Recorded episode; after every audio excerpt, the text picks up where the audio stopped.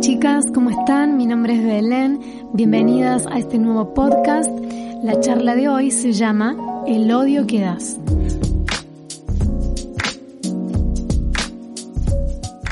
Nos miremos por un momento e imaginemos como si fuéramos un recipiente de agua, una olla que está ahí en la cocina a fuego lento, calentándose de a poco, pero cuando uno menos lo espera, si uno se distrae, de repente volvés a ver el agua y ya está hirviendo en un punto donde incluso puede salpicar y quemarte.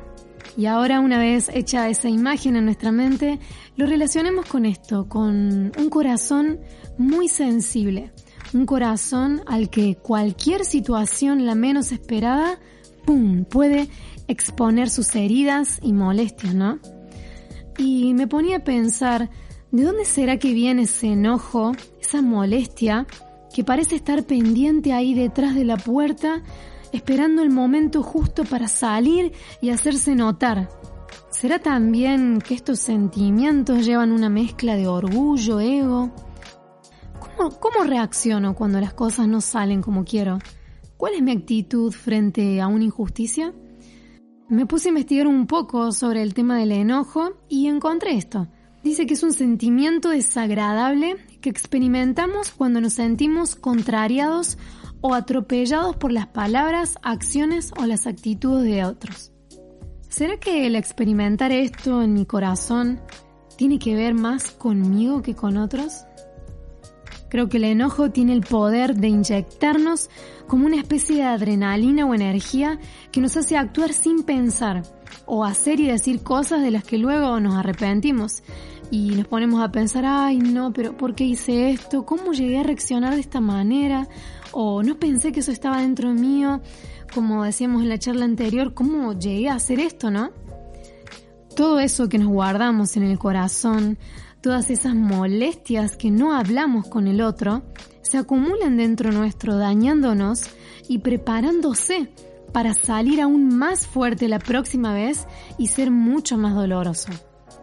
Vivimos en una época donde somos estimuladas constantemente para ser rebeldes, para desafiar a los demás, ponerme en primer lugar a mí y mis sentimientos sin pensar en el otro.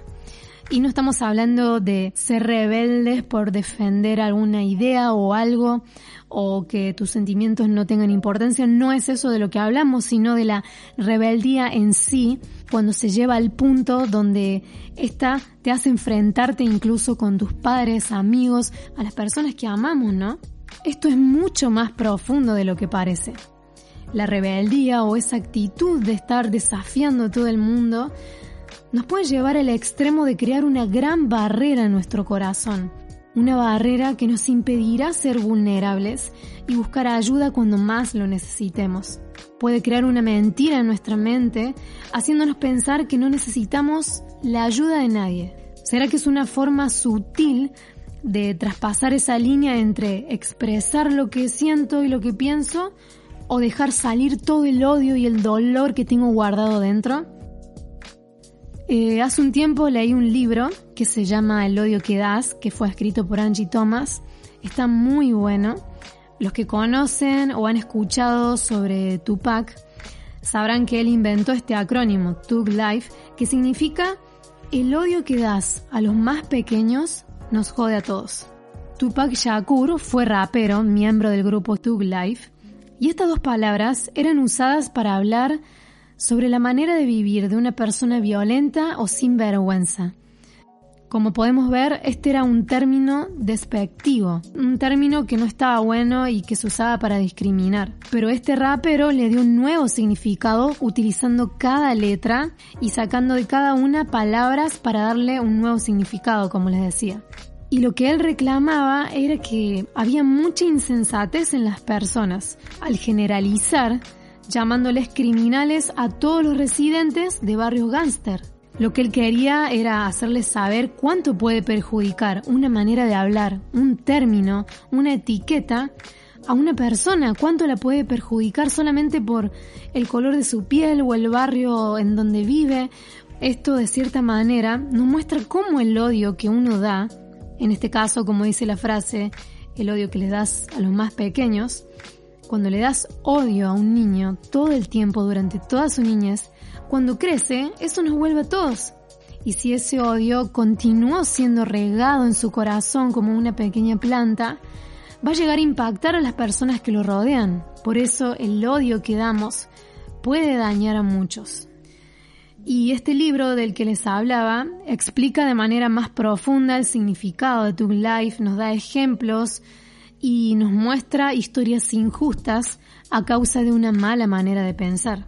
Por eso, chicas, hay que tener cuidado con el corazón. Un corazón cargado de odio, de enojo, resentimientos, heridas que nunca fueron reveladas, un corazón así solamente va a poder dar de lo que tiene. Un corazón cargado se ve reflejado en la manera en que hablamos, en las cosas que escribimos o las fotos que nos tomamos, las cosas que hacemos, porque de lo que una tiene dentro es lo que da, ¿no? Y esto se deja ver también, por ejemplo, en una situación donde estamos teniendo una discusión con alguien o de repente hay algo que no nos gustó y voy y me encierro en mi habitación y cierro la puerta fuerte y como decíamos en la charla anterior, cerrás la puerta tan fuerte para que todos puedan darse cuenta de que no querés que te molesten y es como que un corazón cargado empieza a actuar de esta manera. Un corazón cargado espera a que se haga de noche para poder ir a acostarse y llorar sin que nadie se dé cuenta. Un corazón cargado se da una ducha de media hora una, una hora para poder aprovechar y llorar ahí también o descargarse. Creo que un corazón cargado ya no tiene fuerzas. Hay una canción que se llama Donde comienzan las guerras, escrita también por un rapero llamado Vico C, que dice, es en el corazón donde comienzan las guerras. Es en el corazón donde se construyen los planes de ataque. Y luego dice algo que me gustó mucho. Pero cambiándome a mí mismo es como traigo paz a mi tierra. Y esto nos da esperanza porque si nos ponemos a pensar, sí, en un corazón puede comenzar una guerra, comienzan a florecer estos sentimientos que después afectan en tu vida y en tus pensamientos, pero cuando decidimos cambiarnos y sanar nuestro corazón, podemos traer paz primeramente a nuestra vida, pero también a lo que nos rodean. Y me ponía a ver que incluso en la Biblia dice, en Santiago 4.1, ¿de dónde surgen las guerras y los conflictos entre ustedes? ¿No es precisamente de las pasiones que luchan dentro de ustedes mismos? O sea, podemos ver que una intención, que todo esto viene de una intención y nace en el corazón. Después encontré otro verso que está en Filipenses 2.4 que dice, no se ocupen solo de sus propios intereses, sino también procuren interesarse en los demás. Algo muy loco que leí sobre la historia de Jesús es que él cada vez que se enojaba o se molestaba por algo, automáticamente amaba. Es como que se podría decir que su enojo hacía que aumente la paz o el amor, porque él era sabio en saber qué alimentar, si el enojo o seguir amando. Podemos ver que no se guardaba nada, sino que seguía amando constantemente. Y déjame decirte que esto es un sacrificio. Es un sacrificio que pone en juego el orgullo, pero que trae mucha, mucha sanidad. Y ahora quiero que nos pongamos a pensar en esta frase de recién que dijimos que el odio que damos nos daña a todos, pero la veamos de otra manera ahora. El amor que damos nos ayuda a todos. Sé lo difícil que es vivir la vida con un corazón cargado. Es muy difícil, pero hey, ya basta, o sea, ya no más, no, no sigas viviendo así. Amiga, si estás escuchando esto, quiero pedirte que te animes a pasar por un proceso de sanidad. En primer lugar, lo que yo te recomendaría, basado en mi propia experiencia personal, sería que te encerres en tu pieza y hables con Dios. Aunque no sientas nada, aunque no escuches o no veas nada, créeme que es más real que cualquier otra cosa o persona o lo que sea en el mundo. Proba, proba a hacerlo, no perdes nada. Habla, decí todo lo que te está haciendo mal, todo lo que te molesta, todo lo que ya no querés cargar y entregale esa carga a Dios. Algo que también te recomiendo hacer es que perdones, que intentes perdonar. Perdonar para que tu corazón y tu mente puedan ser libres de esto. Este es un proceso que lleva tiempo, pero sé que va a llegar ese día en el que esos recuerdos ya no van a doler más porque decidiste dejarlos atrás. Entiendo también que hay situaciones muy difíciles y delicadas como abuso físico, sexual, psicológico o de lo que sea. Y este tipo de situaciones que son aún más delicadas, como decía, requieren que además de esto puedas hablar también con personas de confianza, con profesionales y que puedas seguir los pasos correspondientes según la situación que estés viviendo y según la gravedad de cada uno, ¿no?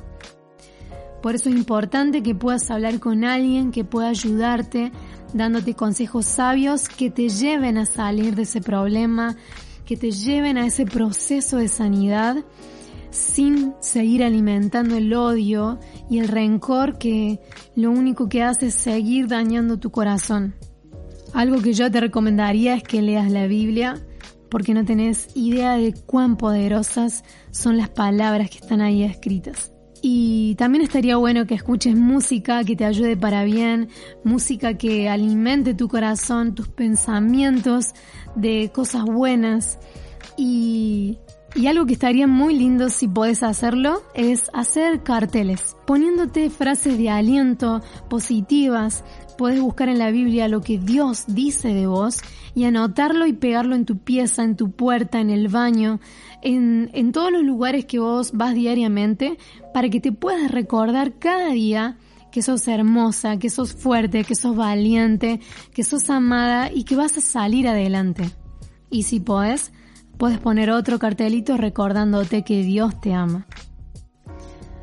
¿Te acordás la frase que vimos al principio que decía, el odio que das a los más pequeños nos daña a todos? Pero ahora te invito a que podamos verlo de otra manera y pensar, el amor que das a los más pequeños nos bendice a todos. Así que con esto me despido y nos vemos en la próxima juntada de chicas. Un abrazo.